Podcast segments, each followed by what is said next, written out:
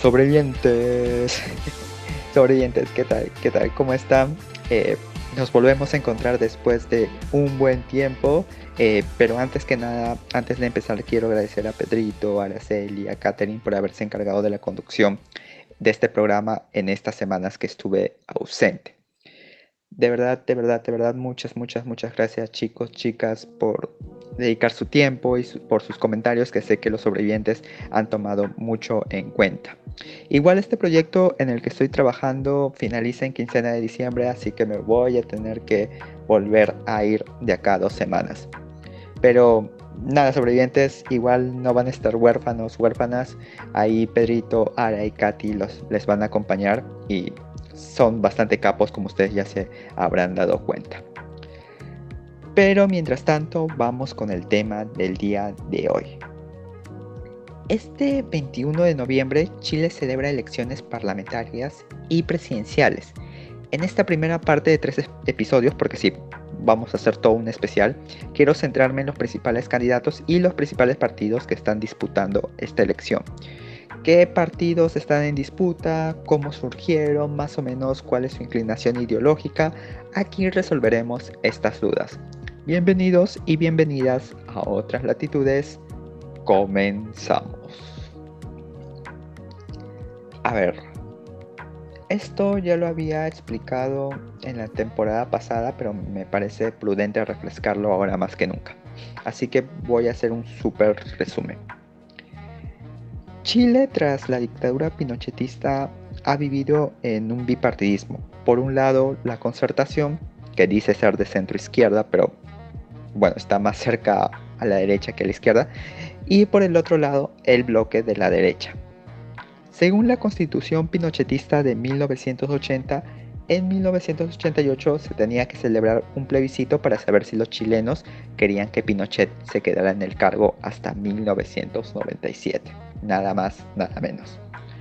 Por esta razón, para evitar que la alternativa del sí ganara, o sea, el sí de que sí se quede Pinochet, eh, varios partidos de diferentes tiendas políticas se unieron en la concertación de partidos por el no. Entre ellos, entre sus fuerzas principales estaba el Partido Socialista y el Partido Demócrata Cristiano. Pero además habían otras fuerzas como el Partido por la Democracia, el Partido Radical y un largo etcétera. Generalmente todos de centro izquierda a la izquierda. Mientras tanto, Pinochet estaba respaldado por la Alianza, conformada más que nada por la Unión Democrática Independiente, UDI y Renovación Nacional, partidos fundados por gente cercana a la dictadura. Y decir cercana es bastante generoso porque de verdad fueron personas que formaron parte de la dictadura. Bueno, se da el referéndum, gana el no y se inicia con esto un proceso, un nuevo proceso en el país ya se retorna a la democracia. Entonces, la concertación de partidos por el no pasa a llamarse concertación de partidos por la democracia y gobiernan Chile desde 1990 hasta el 2010, año en que Piñera, de Renovación Nacional, asume la presidencia. A partir de ese momento hay una reorganización dentro de ambas fuerzas, lo que da una serie de cambios entran nuevos partidos, eh, surgen nuevos actores políticos, también hay cambios de nombre, y así que la concertación pasa a llamarse Nueva Mayoría. Y con ese nombre eh, llevan a Bachelet, a Michelle Bachelet, a su segunda presidencia. En Nueva Mayoría eh, también estaba el Partido Comunista, que bueno, luego el Partido Comunista sale y Nueva Mayoría pasa a llamarse Lista de la Prueba, o sea, con el nombre este postulan a sus candidatos a la Convención Constituyente pero nuevamente hay otro nombre y finalmente se llama Unidad Constituyente.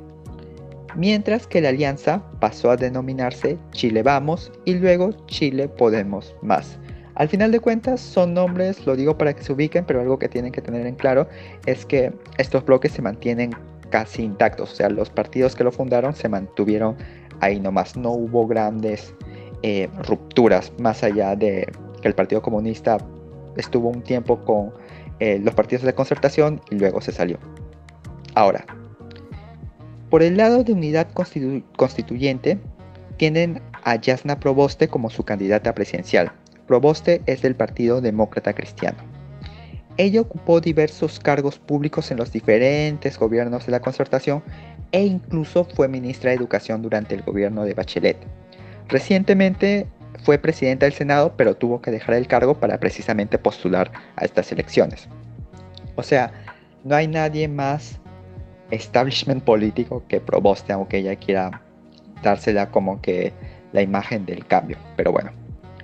Por el otro lado, por el lado de la derecha, desde Chile Podemos Más, está como candidato presidencial Sebastián Sichel, o Sichel, bueno, Sichel, Sichel le voy a decir, eh, un independiente que se impuso para sorpresa de muchos en las primarias de los partidos tradicionales de este conglomerado, pero que al final de cuentas no representa una renovación política de este sector, sino que es más bien más de lo mismo.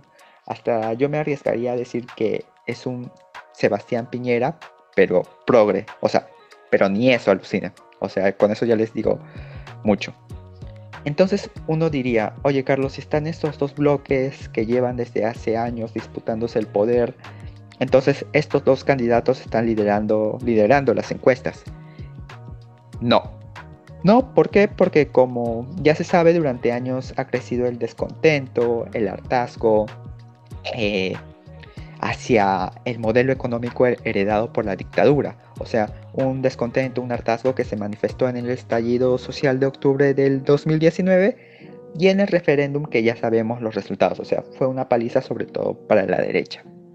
Bueno, tanto la derecha como la centroizquierda han sido vistos, porque lo han sido también, eh, en mayor o menor medida los garantes de este modelo.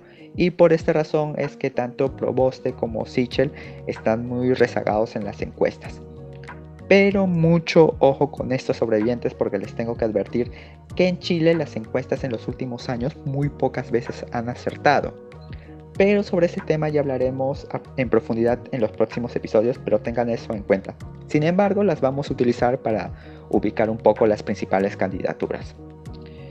Bueno, quienes están en empate técnico peleándose el primer lugar son Gabriel Boric y José Antonio Cast. Boric fue uno de los protagonistas de las manifestaciones estudiantiles del 2011 porque él fue presidente de la Federación de la Universidad de Chile y por lo tanto vocero, uno de los voceros de la Confech. Boric postula por apruebo dignidad y aquí si no se me pierdan porque es un poco confuso, son varios nombres, pero se puede resumir así. Apruebo dignidad está conformado por dos grandes bloques, el Frente Amplio y el Partido Comunista. Apruebo dignidad, mucho ojo con esto, vendría a ser como que la izquierda, o sea, la candidatura que está a la izquierda, el partido que está a la izquierda de la gran mayoría. Eh, el Frente Amplio es una coalición de diferentes partidos, movimientos, colectivos de izquierdas que buscan emular el fenómeno de Podemos en España y también el de el Frente Amplio de Uruguay. O sea, este partido que también es un conglomerado de diferentes movimientos de izquierda que gobernó Uruguay durante 15 años y que lo hizo bien, así muchos renieguen y vociferen, pero lo hizo bien. Eh, dentro del Frente Amplio está Convergencia Social, el partido de Boric. Sin embargo, el FA, el Frente Amplio, ya había participado en, las elecciones presidenciales y parlamentarias del 2017, llevando a Beatriz Sánchez como su candidata a la presidencia. Al final consiguieron el tercer lugar y un grupo parlamentario interesante, fuerte, que bueno, se fue reestructurando porque varios eh, se fueron, se salieron, o sea, lo normal. en un grupo parlamentario de izquierdas en Chile, en América Latina, en el mundo. La otra gran coalición dentro de Apruebo Dignidad es Chile Digno, que tiene como partido principal al Partido Comunista. En las primarias de Apruebo eh, Dignidad compitió Gabriel Boric, del FA como ya dije, contra Daniel Jadwe, alcalde de la Recolecta y líder del Partido Comunista. Las encuestas ya le daban a Jadwe fijo, fijo, fijo eh, eh, la, candidatura de este bloque. ¿Por qué? Bueno, porque era bastante conocido, estaba, está haciendo una buena gestión en, en su ciudad y aparte tenía toda esta maquinaria eh, del Partido Comunista que se iba a movilizar el día de las elecciones y muy pocos dudaban de que sería él el candidato representante de, este bloque.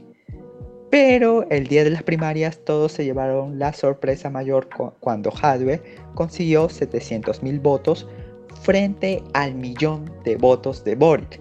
Por eso Gabriel Boric es el candidato presidencial de Apruebo Dignidad porque él ganó las elecciones primarias. Pero no todos están muy felices, que digamos, o bueno, no es que no estén felices, sino que a lo largo de esta campaña ha habido varios episodios de ciertos roces entre el FA y el Partido Comunista.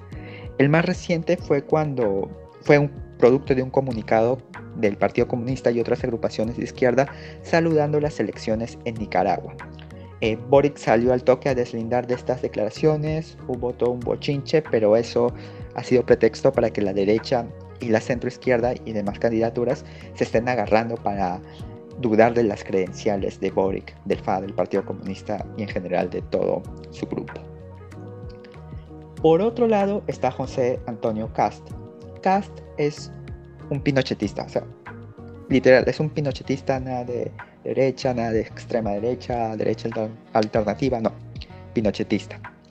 Él fue diputado durante varios periodos por UDI, este partido que ya había mencionado, que fue fundado por Pinochet, que forma parte del conglomerado que actualmente sostiene el gobierno de Sebastián Piñera, pero renunció en el 2016 y fundó el Partido Republicano. Cast no ha dudado en decir que admira a Trump, a Bolsonaro, incluso en las primeras elecciones que postuló, las del 2017, dijo que si Pinochet estuviera vivo, el Pinochet, o sea, el mismo Pinochet votaría por él. Eh, y eso, y aún así consiguió el 8% de, de los votos en aquellas elecciones. Y sí, esta misma persona está incluso en varias encuestas por encima de Gabriel Boric y según una que otra encuesta, eh, le ganaría por varios puntos en la segunda vuelta. ¿Qué pasará? Definitivamente es un personaje y un fenómeno muy interesante, un país que hasta hace que este mismo año votó masivamente por, contra la dictadura de Pinochet, bueno, contra la constitución de Pinochet, contra el establishment, establishment político y económico heredado de dicho periodo y que ahora esté un candidato así con posibilidades de ganar, bueno, bueno, también está el factor que ya expliqué de las encuestas en Chile que fallan bastante. Pero sobrevivientes, eso ha sido todo por el episodio del día de hoy. Este primer capítulo era más que todo por ubicar a los principales candidatos y partidos políticos. Obviamente hay otros más, otros candidatos más como Parisi, eh, como Eduardo Artés, pero bueno. Eh, para el próximo episodio vamos a tener de invitados a nuestros compañeros y compañeras de Cerro a la Izquierda, que como muchos de ustedes ya los habrán escuchado, hace algunos meses nos acompañaron también para analizar los resultados de la convención. Y bueno, sobrevivientes, muchas gracias por estar aquí. Eh, de verdad, vuelvo, como vuelvo a repetirlo, estoy muy, muy, muy feliz de regresar a la conducción. Eh, va a ser así seguramente. Eh, bueno, igual para la tercera temporada de otras latitudes espero estar mucho más largo, pero nada Gracias por acompañarnos y no se olviden de seguirnos en nuestras diferentes redes sociales, Facebook, Instagram como otras latitudes y de escucharnos en nuestras diferentes plataformas, Spotify, eh, Google Podcast, etc. Pero sobre todo en radios sentipensares. Nos vemos la próxima semana. Hasta luego.